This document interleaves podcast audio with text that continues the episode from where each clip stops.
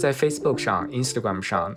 做医美的广告是有很多限制的，不允许你受术前术后的对比。用户看到了以后，他自己觉得哦，我是不是有什么的病，或者我是不是有什么问题，不能发任何对比的东西，然后去贩卖焦虑。说白了就是。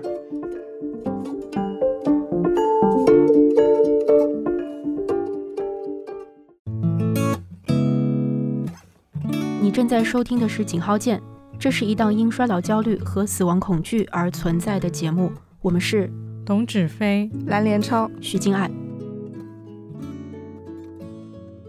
欢迎收听新一期的《井号键》，我是徐金爱。然后呢，上一期节目由于我个人的怠惰，我们当中是停更了一期啊。然后这一期呢，我们想重新回归到这个节目当中。然后我们的主题是，也是想聊一下跟医美相关的一些内容。呃，请到了一位老朋友吧，我们待会儿请出他来打个招呼哈。然后我想想先分享一下为什么想要做医美这样一个选题。其实最近这个话题在国内还挺热的。呃，不管就是从行业产业的层面啊，我这最最近有看到八点见闻，他们有有有一篇报道，就在讲说为什么医美这个呃市场这么大，但是好像医美机构都在亏钱啊。然后也有很多呃国内国外的报道，就是从安全的这个角度去呃深究了一下国内医美行业的这个现状。然后老朋友呃，Michael，Michael，要不你先跟跟大家打个招呼吧。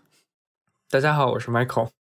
然后，Michael 是在呃美国西岸呃从事在医美机构里吧，从事营销和市场相关的工作。然后其实是认识非常久，最开始的时候，二零一五年左右吧，就是因为另外一档博客做这个电影相关美美剧相关的节目。当时 Michael 也是一个网红级的人物，就是在这个因为当时比较早嘛，就是在在微博上，他也经常会有呃呃非常好的就是。非常贴地的一些内容可以跟大家分享，因为他一直在 base 在美国。对，Michael 现在是在呃美国西海岸，我特别有兴趣请他哈，就是想想从他的角度来跟我们聊一下，聊一聊呃医美这个行业在美国的一些现状和呃在美国的这些医美机构也好，诊所也好，他们是去怎么样去做营销的？我觉得，嗯，相对来说，美国市场还是一个比较成熟的嘛，就是在在在说医美的时候。嗯，很好奇那边的一个现状是什么呀？我觉得可能会和我之前看到的一些关于国内的这种报道可以去做一个补足。那要不一开始，Michael 可不可以跟我们先先介绍一下你自己？你你是从什么时候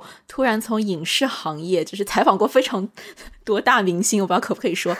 的，然后写非常多影评的这么一个呃身份吧，然后进到了一个医美行业？对，我是二零一七年的时候，大概二零一七年的时候进军到医美这个行业的。呃，当时是从媒体这边转到了医美这边，因为我这边之前在上呃 master 研究生的时候学的是类似跟比较偏公关跟营销市场这边的一个专业。那另外一个也是啊，妮塔那边我也我也相信你这边也知道，就是不管是在美国还是在国内。呃，媒体基本上，尤其是传统媒体，是一个整体是走下坡路的，是一个夕阳产业，呃，所以也是觉得希望还自己的当时是青春吧，还剩也不是青春，还还剩点年轻的时间可以去跳槽跟转行，所以就从这个媒体的行业跳出来，然后投身到了医美这样一个朝阳产业的的营销的这样的一个一个领域来。一转眼就过去四年了，自己也算是一个半资深，也算算资深跟，哎，也算是一个有一点资历跟资质的一个一个医美行业的从业者了。哎，所以你是从二字这四年间，你是从二字头跳到三字头吗？还是你其实已经三字头很久了？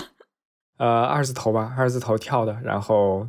在医美行业贡献了我的二字头最后几年，跟三字头的最初几年。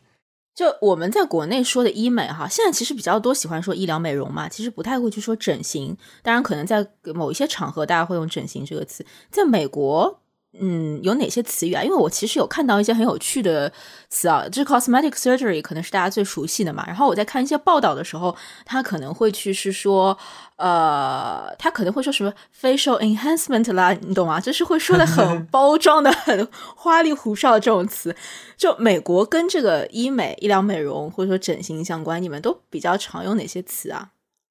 一般的话，OK 是这样的，美国这边的医美其实分两种，一种是手术，一种是非手术。那手术的话门槛就很高了，然后就包括你刚才说的 cosmetic surgery 跟 plastic surgery。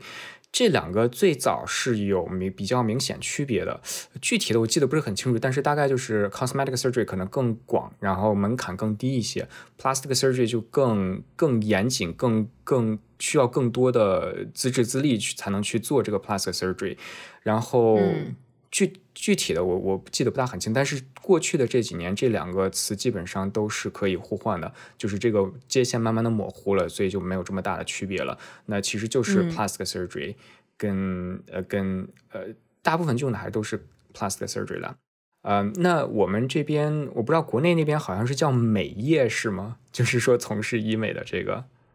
嗯，这个说法好像比较少看到哎。就我感觉医美比较多一些些，maybe 美业有吧，但因为我我毕竟本人不是深入这个行业，但我看的一些报道里面，好像嗯美业不是一个很熟悉常见的词。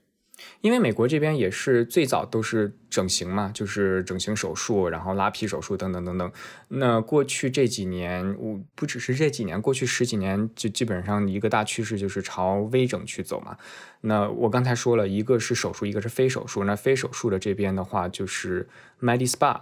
呃，这个等会儿我们可以再具体的去讲这个机构的的的区别。那基本上就是手术就是 plastic surgery，medispa 就是 non-surgical treatment，或者 laser 啊，injectable 啊，就是打针或者镭射等等等等。呃，那 overall 整体的话，整个医美的这个行业跟这个产业，那一般的话，我们是叫 aesthetic。就是一般说你是做什么做医美的话，不不管是 surgical 还是 non-surgical，不管是手术还是非手术，那作为一个整体的统称，就说 I work in the aesthetic industry，就是这个我可能应该就是医美吧。虽然它没有 medical 这个医学的这个词语在里面，但是 aesthetic industry 泛指的就是医美的这个行业。哦，但一个比如说他专门是做很复杂的，就是高阶的这种。化妆师他不会说自己是在 aesthetic surgery，呃，aesthetic 啊，不会不会，化妆师啊，化妆师啊，或者秀眉啊，或者之类这些不涉及任何医疗的，基本上就是就比较宽泛，就 cosmetic 或者 beauty，beauty，yeah yeah yeah，对对，aesthetic 话一般特指的就是医美行业。嗯，在美国有没有那么一两个，就是那种真的是可以遍布？当然，美国其实幅员也很辽阔，跟中国也是啊。但是中国还是有一些有国有就是呃 national 层面有影响力这些整形机构嘛。我不知道在美国有这样的机构吗？就是真的是东海岸、西海岸到中部都有他自己的涉猎的？没有，很少有。因为这涉及到一个一个中美医疗，就是这个涉及的很多，就是包括医疗或者医美机构等等，都有很多因素在里边。那国内那边的话，就比较像 Wild Wild West，就是非常的还在一个爆发式的增长阶段，然后并且比较怎么说呢，就是很多规范性的系统化的。制度还没有比较完善，还在一个发展的阶段。所以说你在国内，我对中国的其实医美我不是特别了解，但是就是从我了解到的一些来看的话，就不管是莆田系啊，还是说一些国内比较大家都知道的，就是我了解什么一星之类的这些。呃，那这些能够之所以能开这么大，其实很大的成成大程度上都是资本的力量嘛，资本资本的力量在里面嘛。是，因为有很多看看好医美的商人或者投资人或者或者 whatever，他们会有这个资本，然后看中这个市场，然后去开很多很多的分店，然后在到处每个城市都有很多很多的店，然后在这些城城市里面雇医生等等等等等等。呃，那这个这个模式在美国是完全完全非法的，就是违法的。就是在美国，你没有办法说一个商人进来，我说我要开一个医美诊所，然后雇医生进来。在美国的话，如果你要开一个整形机构，呃，你的整形机构的 owner，也就是这个呃 owner 应该怎么说？是所有人、法人或者法人，法人必须是医生，并且这个医生必须有百分之至少百分之五十一还是百分之九十九的股权，各方面的。就是所以说，就是你这个。你这个你这个法人必须是医生，你没有办法商你资本跟商人进来的话，你是没有办法做任何事情的，因为你这个 owner 必须是医生。那医生的话，其实怎么说呢？一 in general 就是一般来说嘛，就是在美国这边，不管是整形医生还是其他的医生，他们都是非常非常。不好的商人，就是医生是非常非常不好做商人的，在美国这边，呃，这期我觉得也是挺有意思的一个，也涉及到两中国跟美国这边整个医疗体系的这样的一个过程。就是在美国这边，什么样的人能做整形医生呢？首先你要完成八年的医学院的的这个这个这个淘汰制度，就是。非常非常非常残酷的，就是学霸中的学霸都在这里面去竞争，然后竞争之后毕业，毕业了之后再去五年的住院医生，就是你去 local 的一些当地的一些诊所或者说大型的医院里面去当类似实习见习医生的那种，你在这个医生医院里面再做五年，然后再之后，然后再去考外科医生，然后考完外科医生，然后再考。整形的外科医生考完整形的外科医生再去，如果你要走得更高，更就是更更提提升自己的这样的一个资质资历的话，你要再去考，呃，这个整形协会的这样一一些一些考试或者考核。嗯，那所以说这个最后造成的一个结果就是，美国这边的医生，again in general，就是总体上来说，呃，都是能够。当上整形医生的基本上都是人精精英中的精英，就是你从上考大学开始，就是每一步都要淘汰百分之九十的同龄人，你才能走到最后那一步。所以这个造成的最后的一个一个结果就是，这边的医生都非常非常的 dominant，就是他们的性格来说，就是呃有点类似，就是带我不知道有多少人呃呃我不知道大家有没有看过那个奇异博士 Doctor Strange。其实就跟大家很像，就是他们就真的是目中无人，因为他们确实是他淘汰了太多太多太多的人才走到那个位置上。那他这种性格其实很多时候并不大适合来做商人，呃，这也在很大的程度上限制了美国这边的一个，一个是他的模式，商人没有办法进来做。那医生的话，大多数的医生又不是又没有办法做成一个很好的商人，所以在这各种方面的呃各种各种各种因素的影响之下。呃，美国这边很少说有，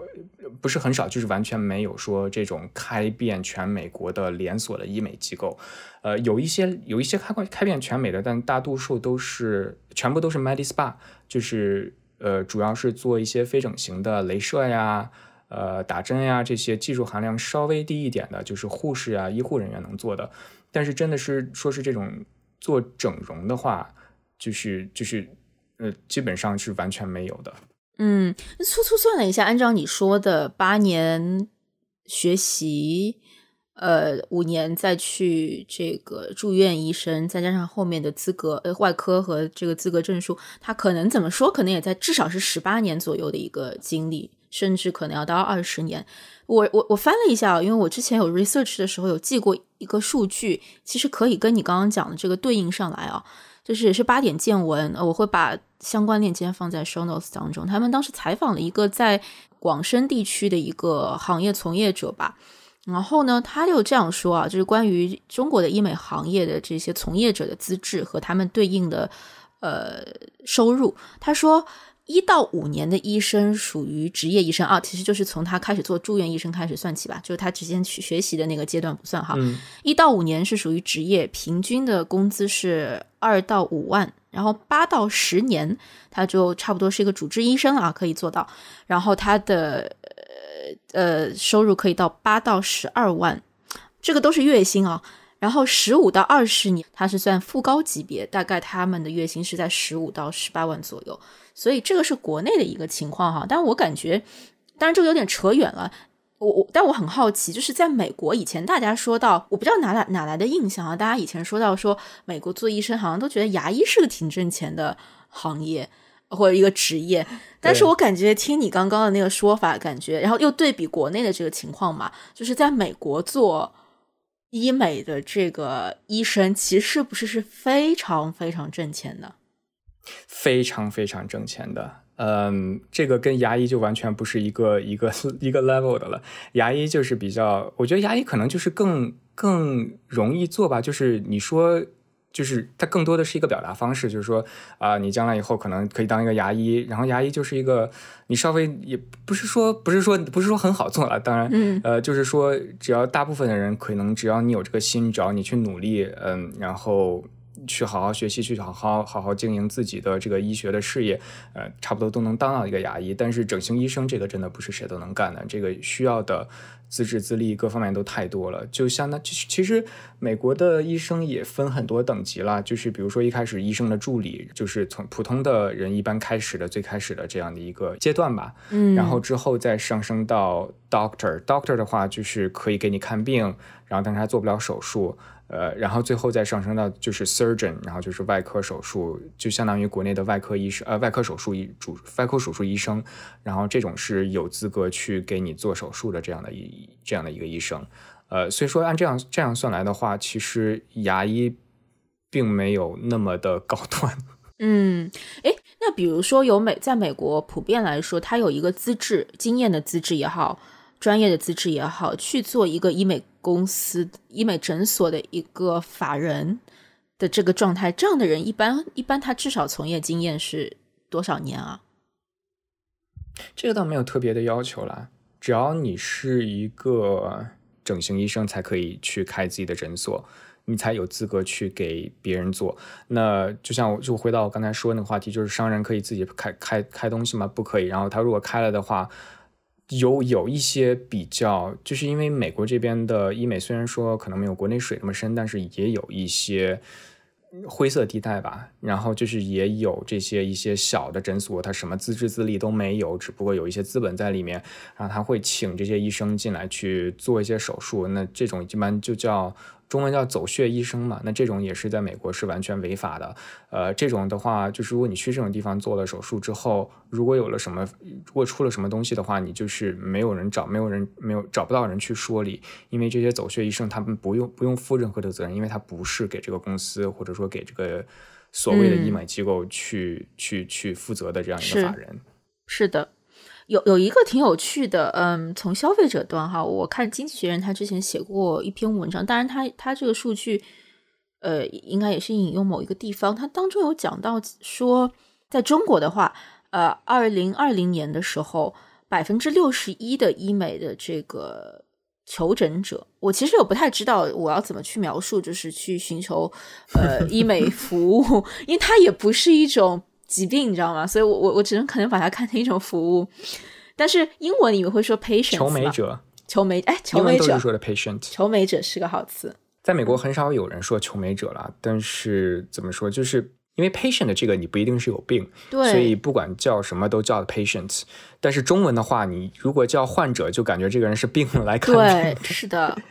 所以我我个人一般会比较喜欢说求美者了。这词很好，对我们就用求美词这个词好。OK，继续这个数据哈。他说，二零二零年的时候，百分之六十一的中国的求美者，就是去寻求呃医美的整形的求美者，百分之六十一是在十六到二十五岁。然后呢，呃，三十五岁的以下的人群是占到了百分之九十啊。然后同比也有一个美国的一个数据，他说美国百分之八十一的求美者，但是他这里啊，他特别他用的是 cosmetic surgery。所以就不是那种不动刀的那个概念了哈，百分之八十一的要动刀的这个呃整形者，他是在三十岁以上的，然后有百分之二十五左右的人是大于二五十五岁的，所以相对来说，这个人群的年龄要更大一些。我不知道这个你们的诊所和你在美国市场的这个观察是不是也是比较符合的？就中国就特别年轻化，嗯。我觉得有这个因素吧，怎么说呢？嗯，我觉得还是看看哪种项目了。呃，因为我觉得很多项目是比较特别，就是比较比较亚洲人会去做的一些项目。然后这些项目不一定跟衰老有关。嗯，就比如说双眼皮，或者说隆鼻，像这两个非常大的手术，都是不管是在国内、韩国，呃，就是亚洲，还是说在美国的亚裔市场。呃，都是有很多人去做的，但是这个你对于美国就是白人、黑人或者其他种族的话，这两个手这两个项目基本上就是很少去做的，尤其是白人，他不和就是白人就没有双割双眼皮这一说，因为他们基本上没这个需求。然后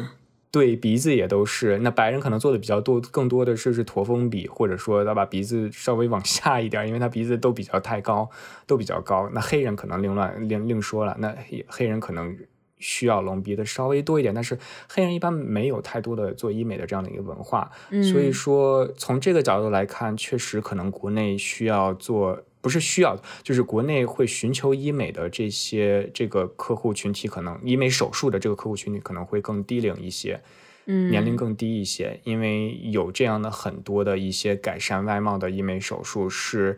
不是抗衰的？而在美国这边的话，如果说真的要去动刀的话，很多都是呃以抗衰为目的的，就比如说拉皮啊等等等等，嗯，但是在美国有一个趋势。在国内最近这两年也是慢慢在 pick up，也是慢慢火起来的，就是跟身体相关的项目，就是比如说抽脂啊、隆胸之类之类等等的。嗯，我觉得这涉及到东方跟西方的审美差异文化嘛，就是你像 Kim Kardashian 的那种身材，在国内肯定就非常非常不吃香，就是国内大家都喜欢。呃，当然这个就是 no judgment，我只是单纯的。单纯的去去叙述一下现现在的就是市面上的审美，那就是 筷子腿啊，或者说天鹅颈啊，然后特别瘦啊，呃，具体这个是不是一个健康的审美，我们不说，但是国内是那样的一个审美，在美国这边的话呢，就更多的是这种丰丰乳肥臀，像 Kim Kardashian 那就非常玲珑曲线的这样的一种一种审美吧，呃，但是国内这这两年我知道就是身体。Body 这方面的 procedure 的一些医美的手术的也是在走一个上升的趋势了。嗯，你刚刚有讲到，但这个问题也不是很成型啊，纯粹探讨。你有讲到说最近呃近几年可能国内你观察到有一些，比如说丰胸啊这样的一个身体上的一个整形，但我我感觉啊，我们在说，其实整形是这两年特别火嘛，就是整形和整形的年轻化是这两年在中国特别显著的一个现象。那包括有后面有资本的力量。对吧？对吧？那个另说。但前两就最最早的时候，当大家说到整形的时候，其实隆胸在中国是一个挺常见的一个需求，嗯。但这两年看到的需求是变得越来越精细化，或者说，在我看来，就我我自己的态度哈，嗯，我不知道随着年龄会不会有变化，但就目前我站在我现在的人生阶段来看，我觉得我我个人好像呃。还啊，暂时还没有想要去寻求医美上的一个帮助，对。但是，嗯，从我一个外行人，一个是外行人，其次我的需求也很低，就完全跟这个领域其实关系比较距离比较远的一个人来看，我会觉得近几年的一些风潮会变得更精细化，甚至是更有故事化、更有想象力。就比如说最近大家在国内特别火，是叫精灵耳。然后英文叫叫做 elf ear，就 basically 它就是把人就有些呃针对女孩比较多一点，然后有一些人的耳朵，它可能你正面去看的话，他的耳朵就是会被遮住嘛，会被他头发遮住，或者如果他头发呃没有遮住耳朵的话，他的耳朵的就是更平行于他头部嘛，所以你是看不到他的耳朵那个的形呃造型的。今年开始吧，就是这个精灵耳特别火。然后我看说大家喜欢，是因为他发现，哎，原来我不用动脸，我好像动一下我的耳朵，就会显得我的脸变得小。然后就有很多人调侃说，哎，这不就是招风耳吗？对啊，它其实就是理论上就是招风耳，因为它在你耳朵后面会植入一些呃什么东西，会让你的呃耳朵会变更更的呃更往垂直于你头部的这个呃这个角度去变化，所以正面看你是有这个。你的耳朵就会显露出来嘛，就很有，我会觉得很有想象力，包括它起的名字也是。就我不知道这个东西是不是来源于西方啊，就是 elf ear。这个东西不是来源西方，完全不是。这个我听都没听说过。在在我查这个精灵耳，因为精灵耳我也听说了，因为在国内的各各大社交媒体上面，尤其是像医美的这些网站上面都很火嘛。但是在在西方是完全没有的，这是一个非常奇葩的一个审美。审美故事，因为我就是我我个人是无法理解了。然后这个也从很大程度上能看出来，就是回到我刚才说的那点，就是这个一看其实就是资本跟市场营销在后面做的一个推手，把这样的一个呃把这样的一个审美趋势或者说一个新的审美潮流，然后推到了最前端。呃，我我我怎么说？就是从个人审个人角度来说，我我很不理解。然后我不知道为什么会有这样的一个趋势。那从另外一个角度来看的话，我觉得确实国内这边的医美行业的营销做的，从营销角度来说做的是还是还是很厉害。它可以推出一整个趋势出来，然后让大家去做。呃，在美国这边，其实医美这边的市场营销是在各个行业里面、各个产业里面跟其他产业比是相对来说。比较落后的一个产业，就是一个是我刚才说的，因为它受到很多的，它这个行业本身受到很多的限制。因为第一步你就只能限制了你一个医生，必须是医生 own 的才可以，所以很少有资本能够进来。当然这两年有很多的变化，但是整体上来说，跟其他的去比的话，你这个行业的。的就是就是有很大的限制，所以说这个行业整体的呃市场营销或者说就是 marketing 这个方面的 technology 也好，或者说呃 strategy 各方面都是落后于其他行业的。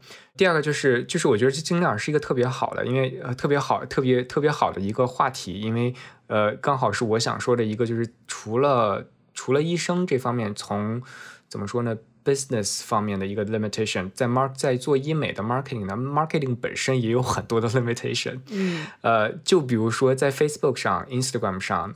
做医美的广告是有很多限制的。呃，包括一个让很多人都没有办法再再去往下做的，就是它不允许你受 before and after，不允许你受术前术后的对比。这个不只是说呃隆胸或者身体。这包括就是 body shaming，这是这都不用再去做具体解释了。它这个已经有已经到了一个变态，甚至我觉得已经完全不合理的阶段。就是你都不能发一些，你就是你皮肤是有问题，你可能长了很多痘或者长了很多坑，就确实是皮肤的健康问题，这个你也不能发。就是你不能发任何让用户看到了以后，他自己觉得哦，我是不是有什么的病，或者我是不是有什么问题？就是你不能发任何对比的东西，然后去让。去让去让去贩卖焦虑，说白了就是，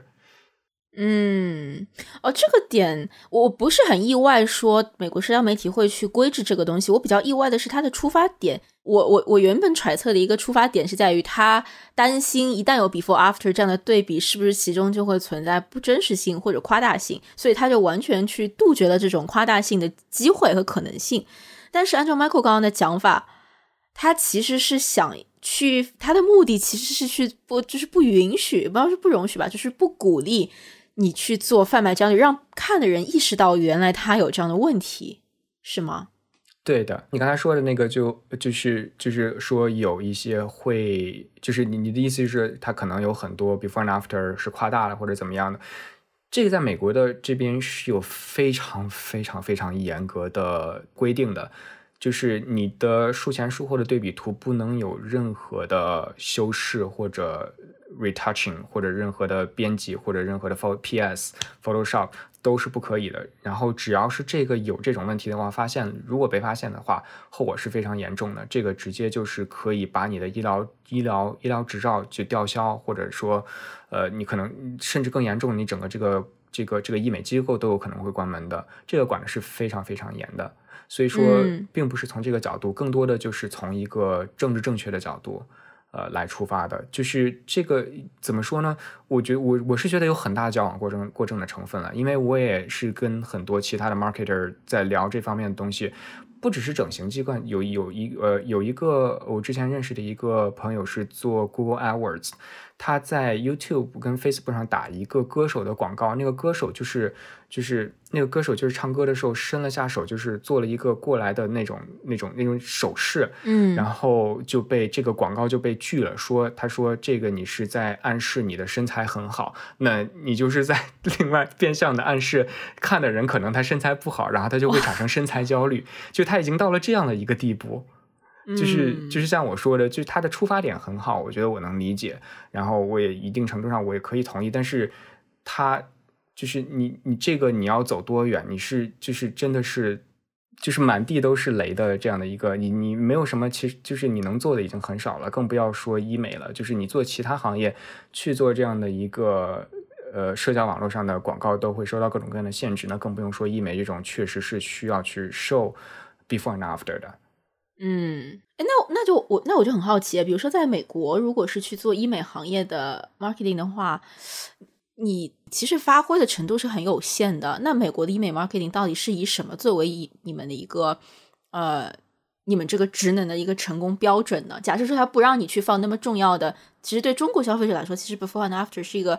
它不是一个很必要的元素，但是确实是很重要的，去推动大家去相信或者是 buy in 你这个 service 的一个原因嘛。那在美国是怎么去做这个营销呢？你们都是比如说从什么平台，或者你们切入点都是些什么呢？是去推崇技术吗？推崇你们医师的经验吗？还是什么呢？我可以从呃，我没有办法具体的讲我们，嗯，因为涉及到一些 trade secret，但是我可以讲一下大概的整体，就是这个行业在美国一般是怎么样做营销的。呃，那可能跟国内不大一样，因为国内呃，国内的话，大部分其实都是在靠社交媒体，如果理解的对的话，像抖音啊、微信啊，呃，和 Tik 呃和抖呃抖音、微信和小红书之类的，还有微博。哦，对，还有微博。那在美国这边的话，呃，做医美市场的话，主要是两个方面，一方面就是社交媒体，那跟国内差不多，只不过在这边的话，更多的是 Instagram 啊，我 Instagram 应该是排的第一的，Instagram 和 YouTube 这两个平台。呃，那第二个方面也是最主要的方面就是网站，嗯，呃，那美国这边的网站，美国这边做营医美营销。呃，和很多其实很多营销都是这样的，它主要是网站是作为你的中心枢纽，你所有的信息，所有想去 convert 就是转化的一些一些东西，全部都放在网站上，包括你的所有的项目介绍。你的医生的资质资历，你的公司的资质资历，还有最重要的就是 before and after。那在美国这边呢，med 呃 before and after 其实严格来说是 medical record，就是医疗的档案记录，所以不允许有任何的任何的修饰。所以说 before and after 对于客人做决策来说是非常非常重要的。所以在网站上的话，before and after 也是非常重要的。嗯，呃，那有了这样的一个网站的话，网站的话就相当于一个中心枢纽。你不管是社交媒体也好，也呃或者说更重要的。就是你的 Google SEO 跟 Google 的 AdWords，所有的其他的 mark 市场营销的这些 effort，全部都是呃尽可能的把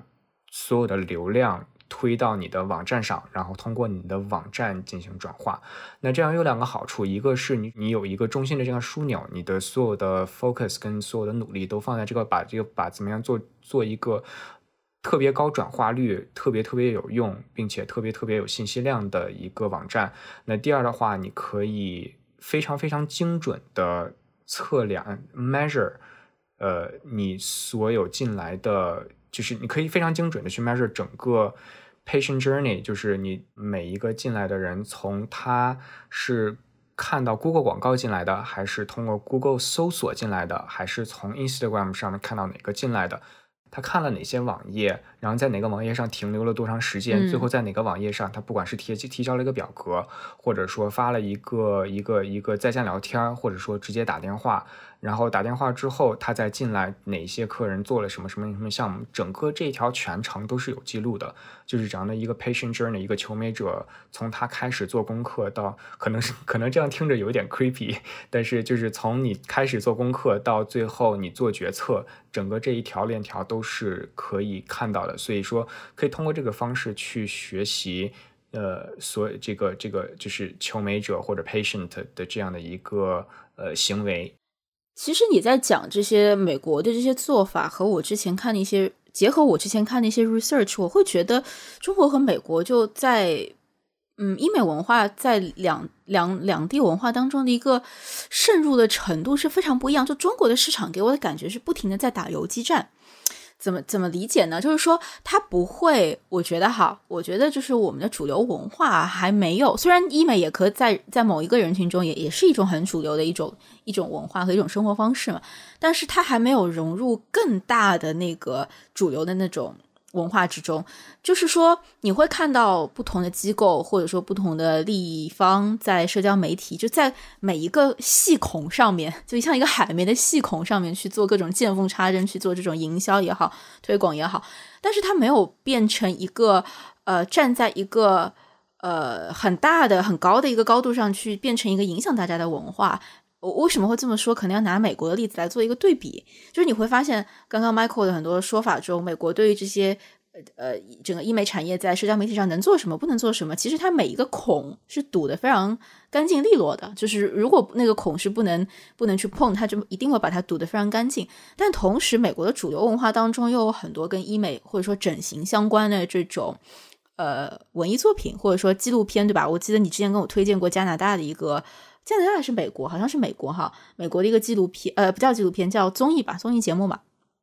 Watched 就会请那个。呃，整形医生坐在这个呃求美者的这个面前，去去去去观察他们，然后跟他们说：“你们你们的这个 surgery 可能就分分他们呃求美者来分享经验，然后这个医生可能会跟他们有一个对话。包括其实还有一个，我有注意到前两年还有一个，应该是两千年初吧，还有一个美剧，然后专门也就是讲整形师的这个。”这个故事啊，就是你会发现他在主流文化里，他是可以去跟大家建立这种联系的。但我很难想象啊，如果说中国如果要出一个综艺节目，就是跟整形有关，我很难想象不会被毙掉。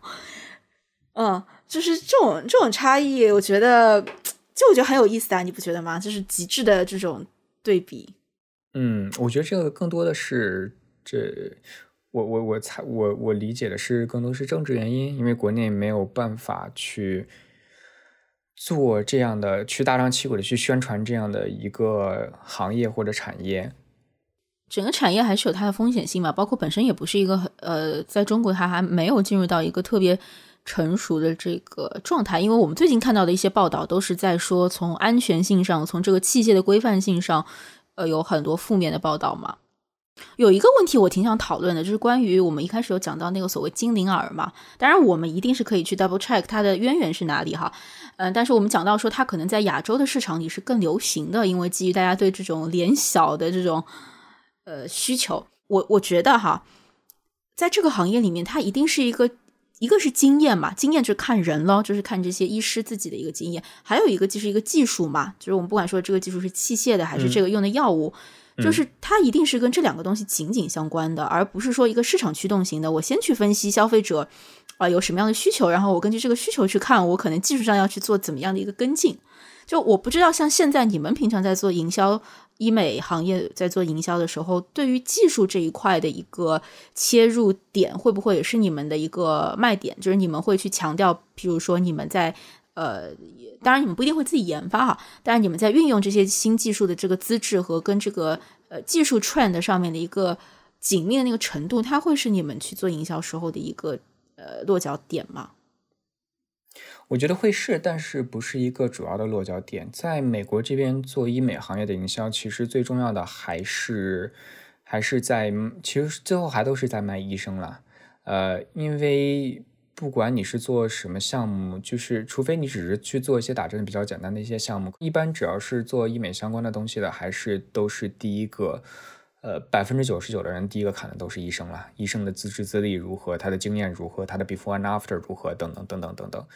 然后包括美国这边在社交媒体上，呃，YouTube、Instagram 做的非常成功的这些医美的整形号，也都是百分之九十九。都是在卖医生，都是以医生为中心，都是把医生打造成这个这个诊所的这个这个医美机构、这个医院的的的的 super star 的超级明星。嗯，所以他的这个打法哦，有一点像是我们中国的公立医院的这种打法，就是说。公立的综合性医院来说，它可能会有不同的不同的科目嘛？那可能它也会去打造成说，哎，某一个医院它就是骨科特别厉害，某一个是影像科特别厉害。那我在骨科里面，我可能有专家门诊，我可能有多么多么资深。它其实也是在卖它的一个医生的一个经验。所以某种程度上，嗯，也解释了为什么说在美国这些整形机构它不可能去开到一个，也不是说不是不可能吧，只能说这可能性相对来说比较低，去开到一个在地理位置上。呃，特别 expensive 的，呃，特别广广泛的这么一个情况，因为你医生的这个精力是有限的嘛，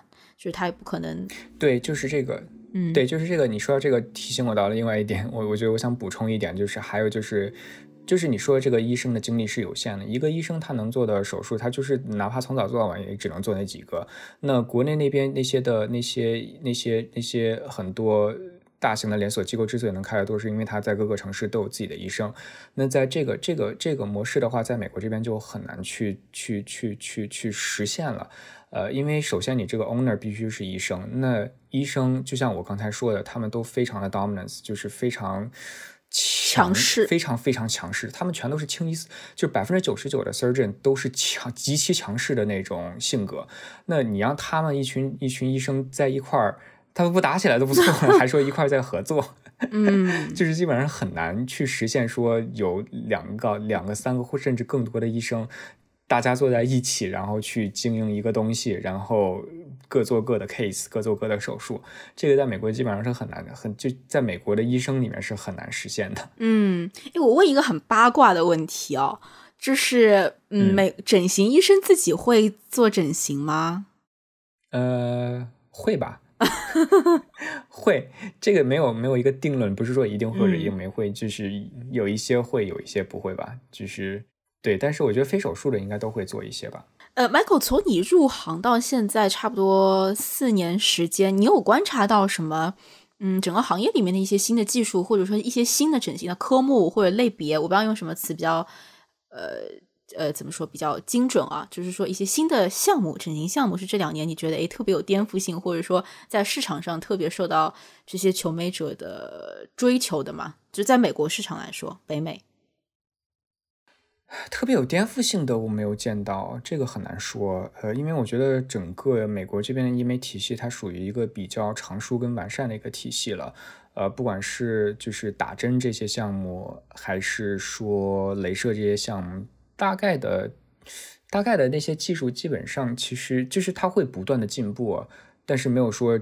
哪一个仪器进来了之后，它把今天之前所有的全部都秒杀了，然后就是完全是呃嗯。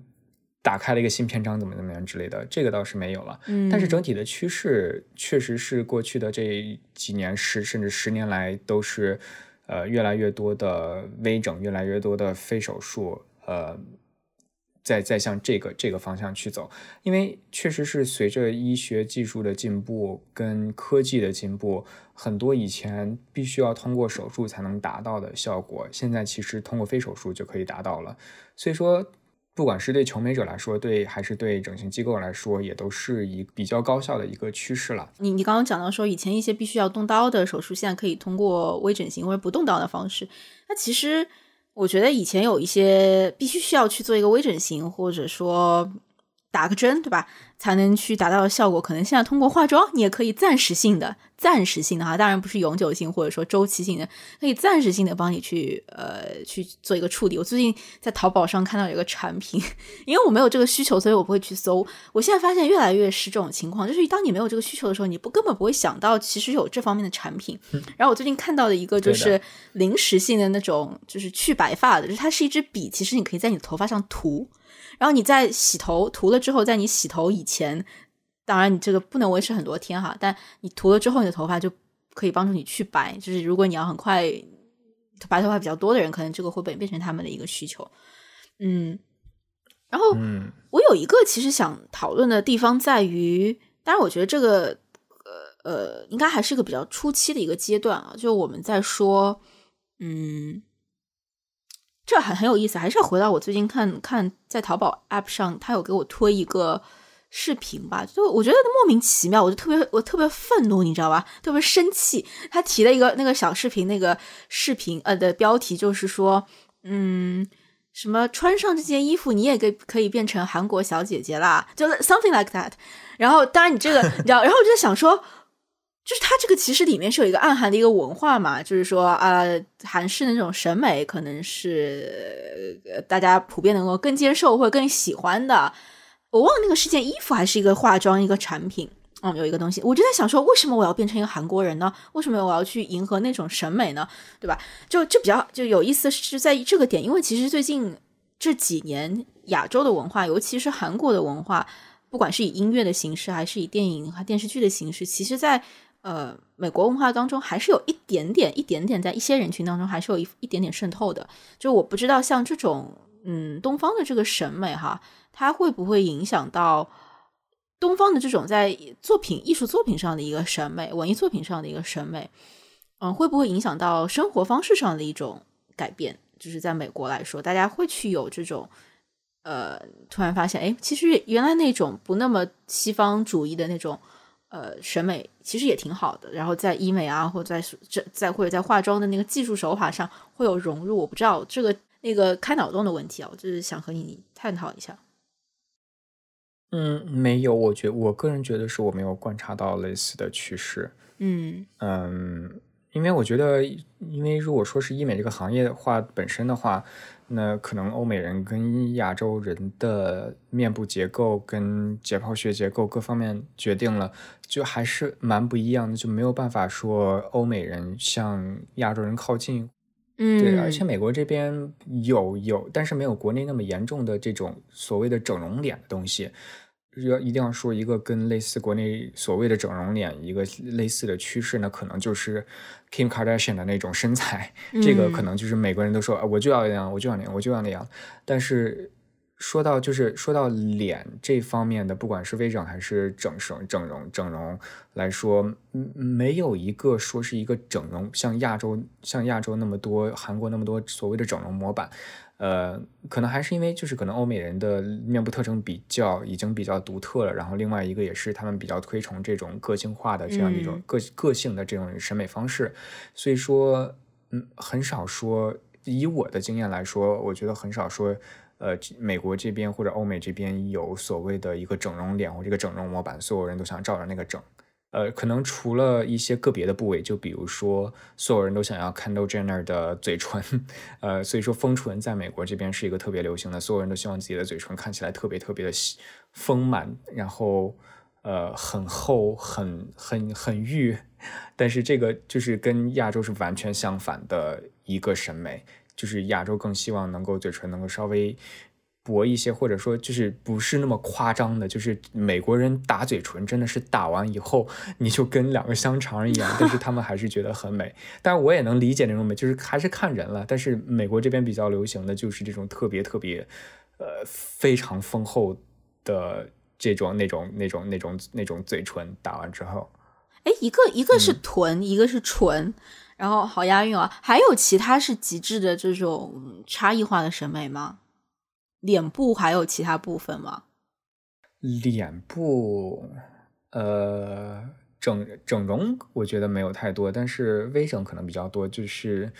玻尿酸跟肉毒，呃，去皱啊，瘦脸，呃，去皱、去皱、瘦瘦脸很少，瘦脸这个是非常亚洲的，就是你刚才说的，就是。真的是，就是亚洲人非常非常非常怕脸大，或者任何脸上的任何部位显大，嗯，都是特别希望非自己的脸非常精致，鼻子也很小巧，什么都非常小巧。但是美国这边的话，就是没有这样的一个一个一个风潮跟趋势，就是美国它并不追求脸小或者怎么样怎么样。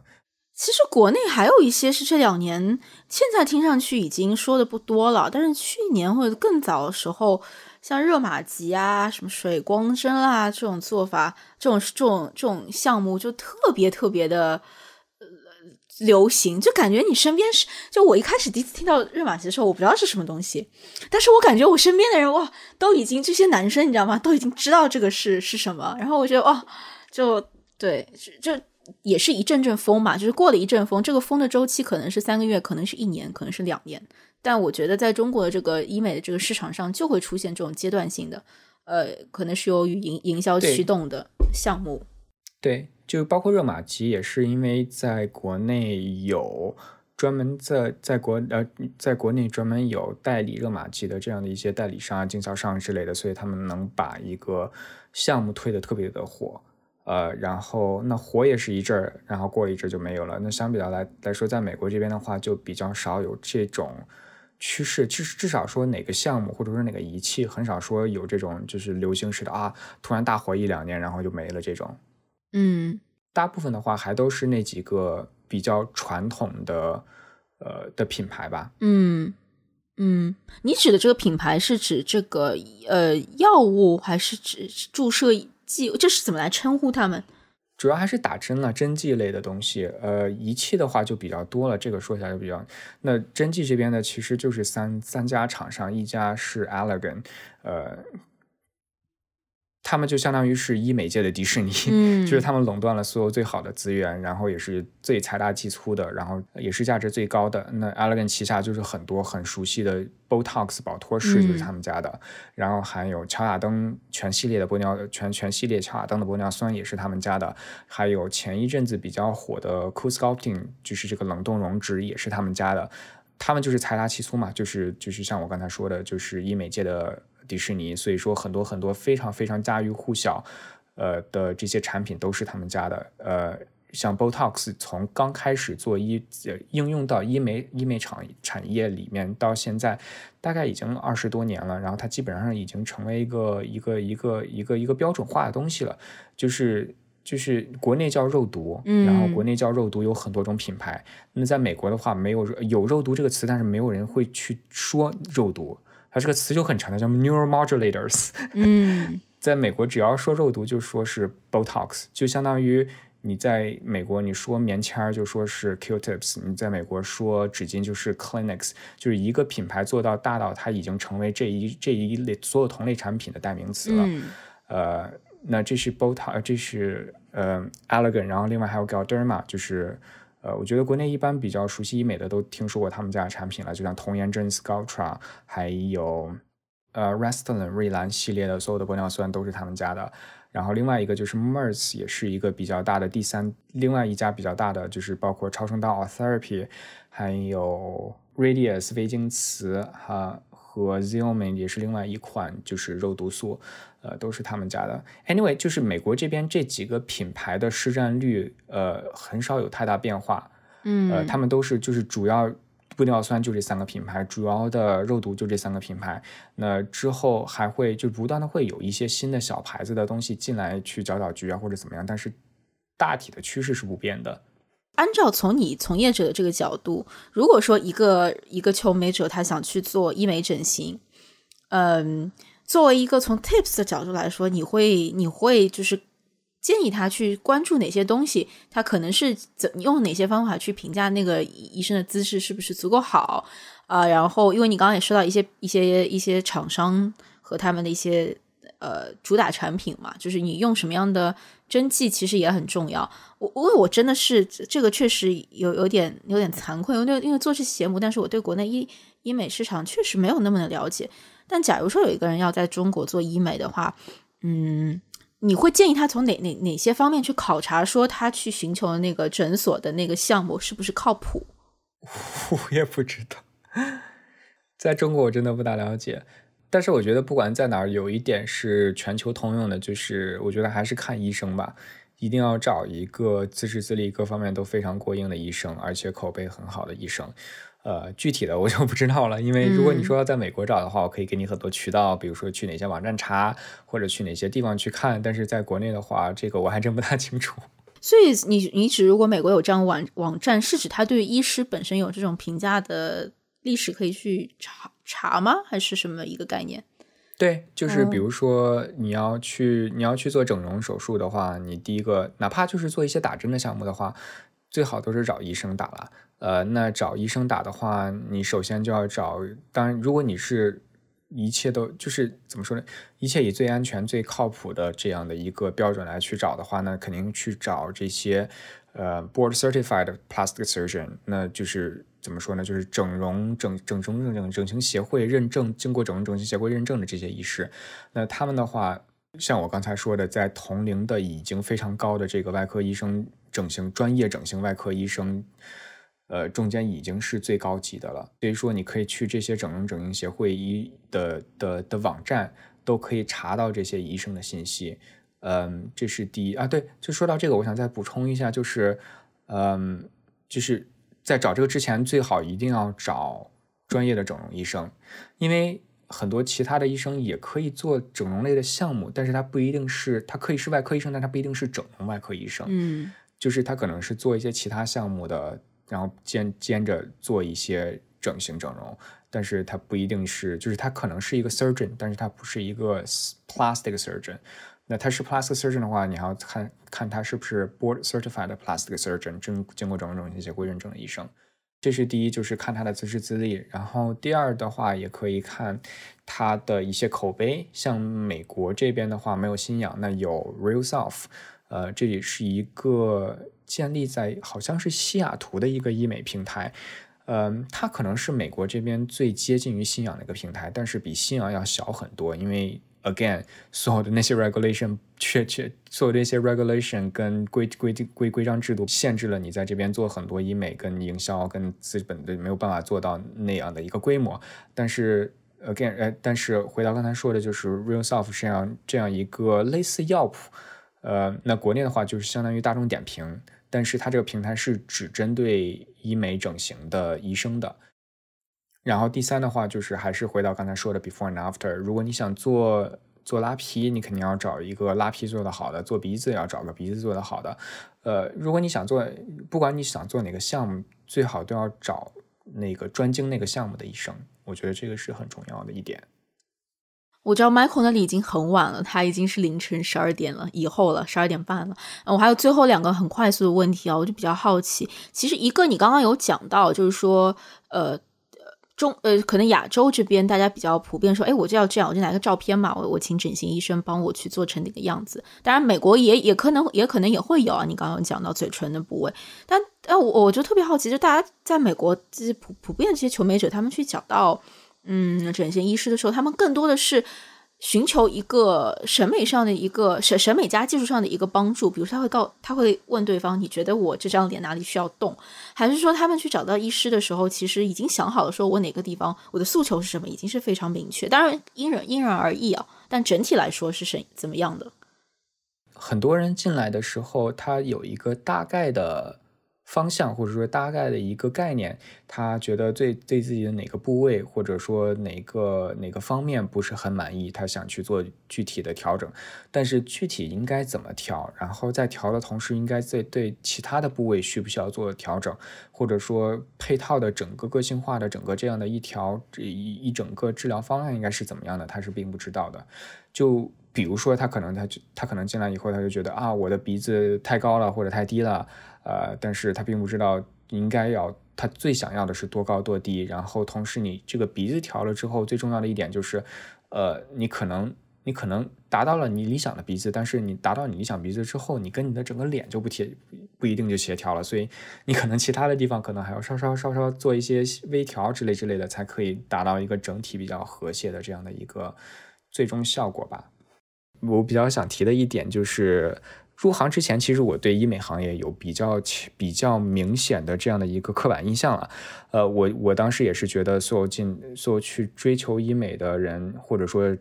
给客人做医做做做这样整形手术的医生，都是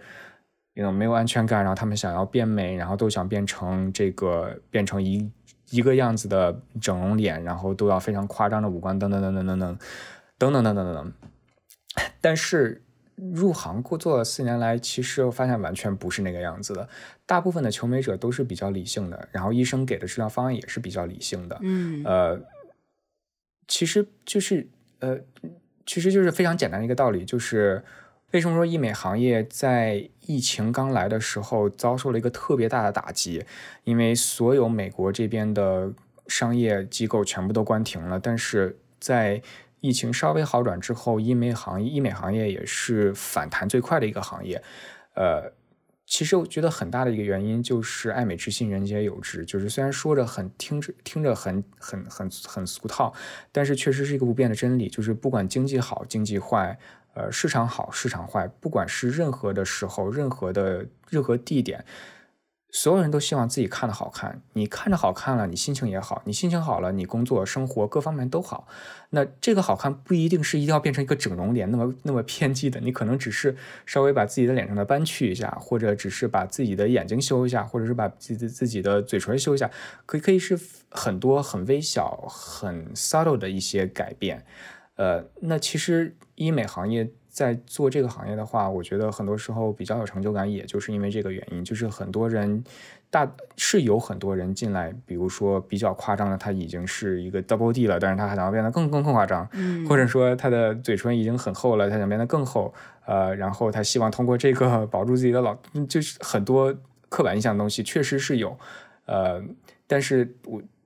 就回到我刚才说的，我觉得大部分的求美者还是理智的，他们知道自己的脸上哪些部位是觉得自己可以做提高的，他们也没有说因为这个每天焦虑不安到睡不着觉，他们只是通想通过自己的呃力所能及的一些一些呃，他们只是想通过医美这样的一些一个科技跟方式。呃，对自己的外貌进行一定的改善，然后同时改善自己整体的生活质量、跟精神状况、跟经济水平。嗯，我之前确实看到一篇文章，有在回应呃，Michael 你刚刚讲的，呃，疫情之后大家这个医美行业有出现了一个比较快的反弹。但是我当时看到那篇文章，我觉得它的结论其实是有点草率的。他的分析主要的论点就是说，因为大家疫情期间在家看 Zoom 开视频会议开太久了，然后当所有公司所有 team 里面里面的人都长在一起放在一个屏幕上的时候，你就会发现自己不够好看。呃，我其实有点不太确定，呃，这个我觉得这个论点有我很确定，这个绝对是一个原因。真的吗？真的，真的，真的，哇哦！这个是一个我不知道国内人能不能理解，因为国内的疫情控制的一直都非常好。那在美国这边的话，其实直到现在还是很多很多的会议都是 Zoom 开的。那其实你去想一下，你平时出去开会的话，你不会想自己，你不会看到你第一，你不会去不会去看到自己的脸是什么样子的，然后从而你也不会去想自己的脸是什么样子的。你去开会，你就跟别人讨论事情。那在 Zoom 上的话。你每说一句话，你都会下意识的看自己的脸是什么样，自己的表情是什么样，这个这个这个这个摄像头的这的角度对不对？然后等等，所以就是很多人被逼的在疫情这段时间对自己的外形就非常的敏感，因为大家都希望自己看上去好看一点，但是平时可能没有意识到的东西。通过视频会议都看得非常清楚了，而且，呃，一般的话，电脑或者什么的摄像头都不是那么的，不会把你拍的那么美颜，所以大家都都都都在这个时间开始觉得需要做一点什么了。我觉得这个一定肯定是一个原因了。所以你现在从业之后，你你自己会有动去动动过要去做医美的这这个想法吗？还是你已经做了？做过一些吧，哪些方面啊？我有打过，我有打过肉毒除皱，因为我这边在做表情的时候，有一些抬头纹啊，或者眉间纹啊，或者鱼尾纹啊什么的，都还蛮严重的，所以有打过一些类似的。其他倒是还没有想。其实，嗯，如果可以的话，我是比较想做一下皮肤的，因为我皮肤比较也没有很差了，但是就是我觉得可以做很多改进。呃，一直没做的原因就是因为太疼了，我实在是忍不了那个疼，我对疼痛非常的敏感，